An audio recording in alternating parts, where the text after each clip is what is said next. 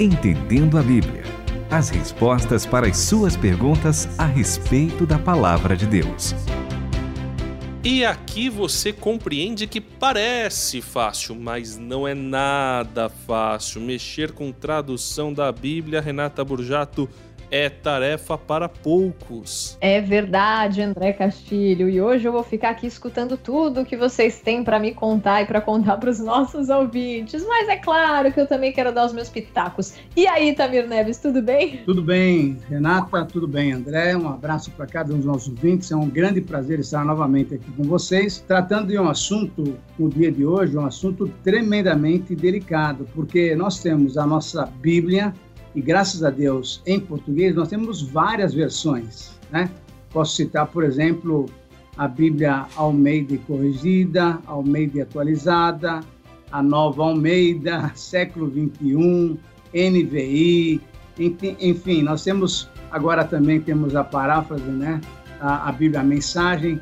Então, trabalhar sobre esse tema é um tema muito interessante e eu acho que alguém fez alguma pergunta sobre isso. Professor Itamir, como a Renata falou que ela vai ficar no cantinho dela, então que ela faça a pergunta, né? Tem que trabalhar, né, Renata? É verdade, eu vou trabalhar aqui a partir da pergunta do Wilter Porto, que gostaria que o Itamir Neves fizesse uma análise sobre a Bíblia Peshitá, as suas diferenças e se é um texto confiável. Ele falou: ó, lendo até agora, eu notei algumas diferenças sei que ela é com base em manuscritos em aramaico. Bom, já que eu vou trabalhar um pouquinho, ó, eu digo que essa Bíblia ganhou uma notoriedade muito grande porque as pessoas começaram a querer aprender aramaico. E aqui no Brasil ela está com essa tradução aí há cerca de mais de 10 anos. Então, o aramaico bíblico começou a ganhar interesse. Tem muitos cursos hoje em dia que o pessoal faz pela internet de aramaico. Então, o pessoal começou a comprar essa Bíblia. Mas e aí, Tamir Neves? Ela é confiável ou não?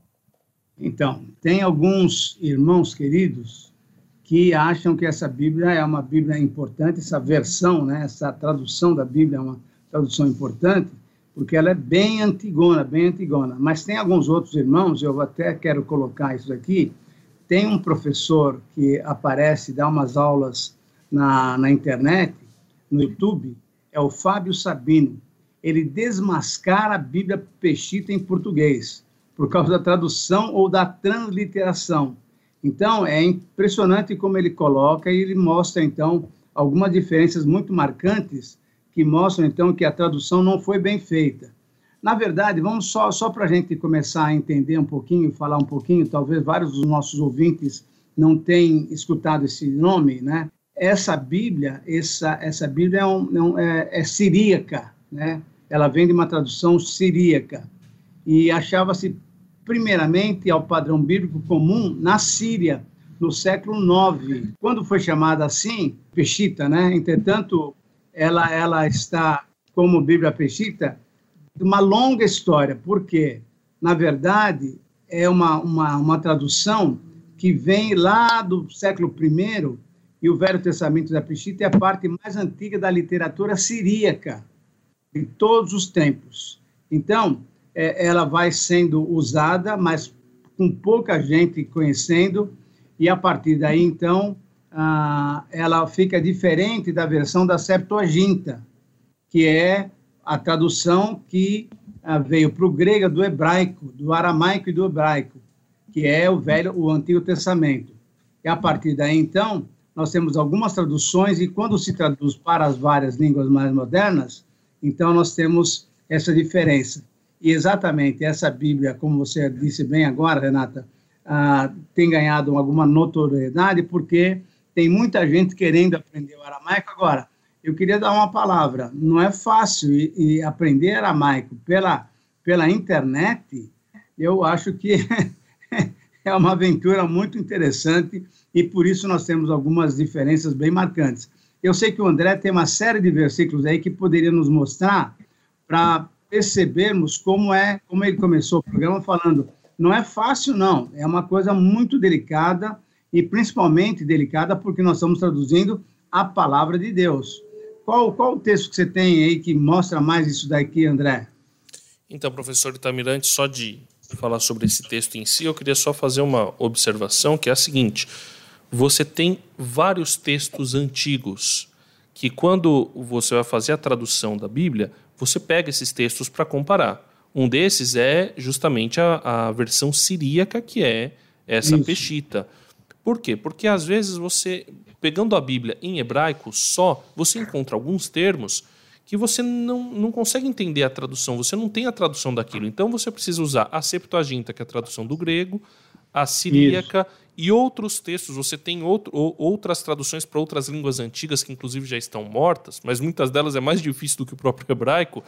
Mas para poder tentar entender a tradução de algumas palavras. Eu queria citar como exemplo aqui um texto, eu vou ler, inclusive foi uma tradução, é uma tradução recente que o professor Itamir nem citou, que é a nova versão transformadora.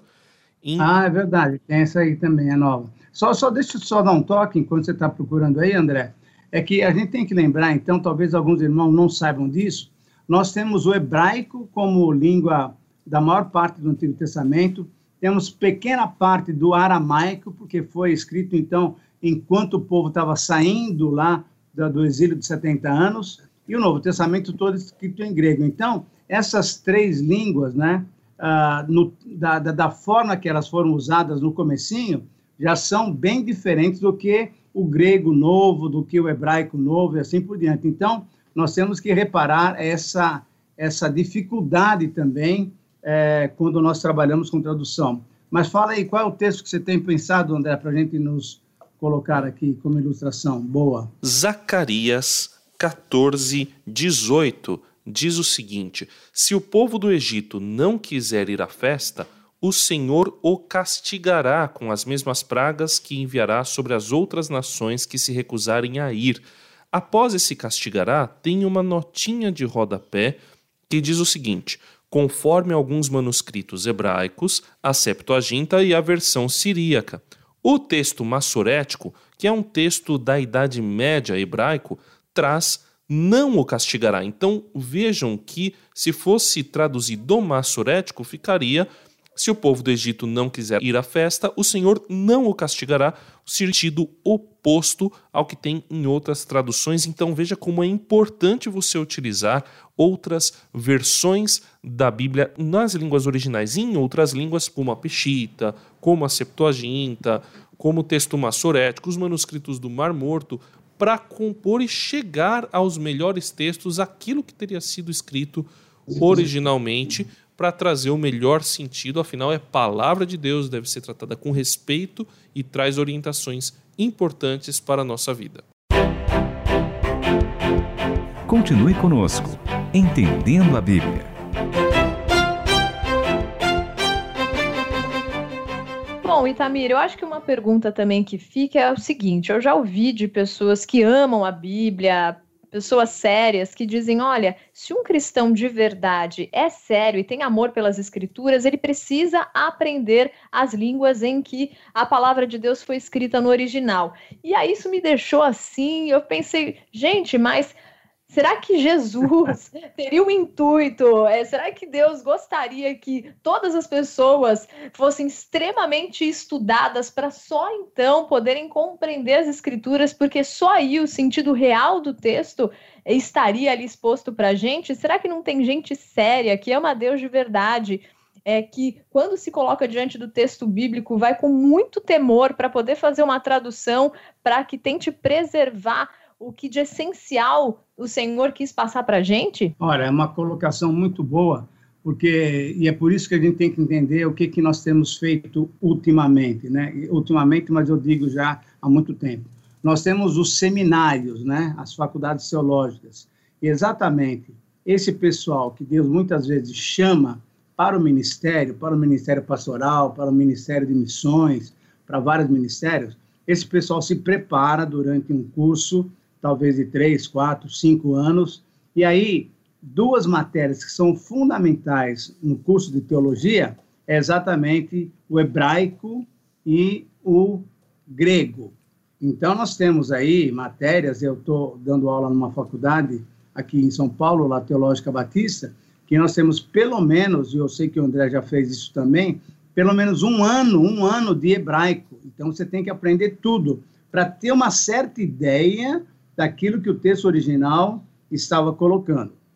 E depois, no grego, que é um texto mais fácil, mais chegado a nós, mais próximo de nós, os, os, alunos estudam pelo menos dois anos, além do que alguns que se interessam mesmo pela língua fazem dois ou três anos ainda só de grego. Agora, isso é para quem muitas vezes foi chamado para o ministério, quer se preparar corretamente. Agora, o crente, vamos dizer assim, o crente, um cristão normal, um cristão que tem a sua vida dedicada ao Senhor, mas que não vai ser um pastor, não vai ser um professor, não vai ser um missionário, esse crente, como você disse, ele pode com muita tranquilidade pegar talvez uma passagem um pouco difícil e graças a Deus aqui em português nós temos essas várias versões e olhar as várias versões é sempre um bom momento para a gente estudar, por exemplo, professores de escola dominical, eles devem ter várias versões da Bíblia em português para que então possam ter uma boa ideia e aí, como você bem colocou, muita oração, muita dependência de Deus, pedindo que o Espírito Santo, que inspirou os autores, nos ilumine para que a gente possa conhecer o sentido real do texto, para poder passar então a verdadeira palavra de Deus, o significado da palavra de Deus para a nossa classe, para as nossas pessoas que estamos evangelizando, estamos edificando. Então, eu acho que é, é, é um desafio bom para todo cristão procurar orar, buscar a presença de Deus. E, logicamente, se você tiver condições de se amparar através de algum dicionário, através de várias versões, sem dúvida use isso para que a sua pregação, a sua, o seu estudo seja um estudo bem feito que venha trazer a verdade da palavra de Deus para os seus uh, interlocutores. Então agradeço Itamir Neves, o André Castilho e o nosso ouvinte Wilter Porto, que foi quem trouxe a pergunta para que a gente pudesse ter essa discussão tão gostosa. E os outros ouvintes que quiserem mandar também mais perguntas, fiquem à vontade, que o nosso WhatsApp está aberto para te receber no 11 974 181 456 e pelo e-mail ouvinte arroba transmundial.com.br. Entendendo a Bíblia, com Itamir Neves, André Castilho e Renata Burjato. Uma realização transmundial.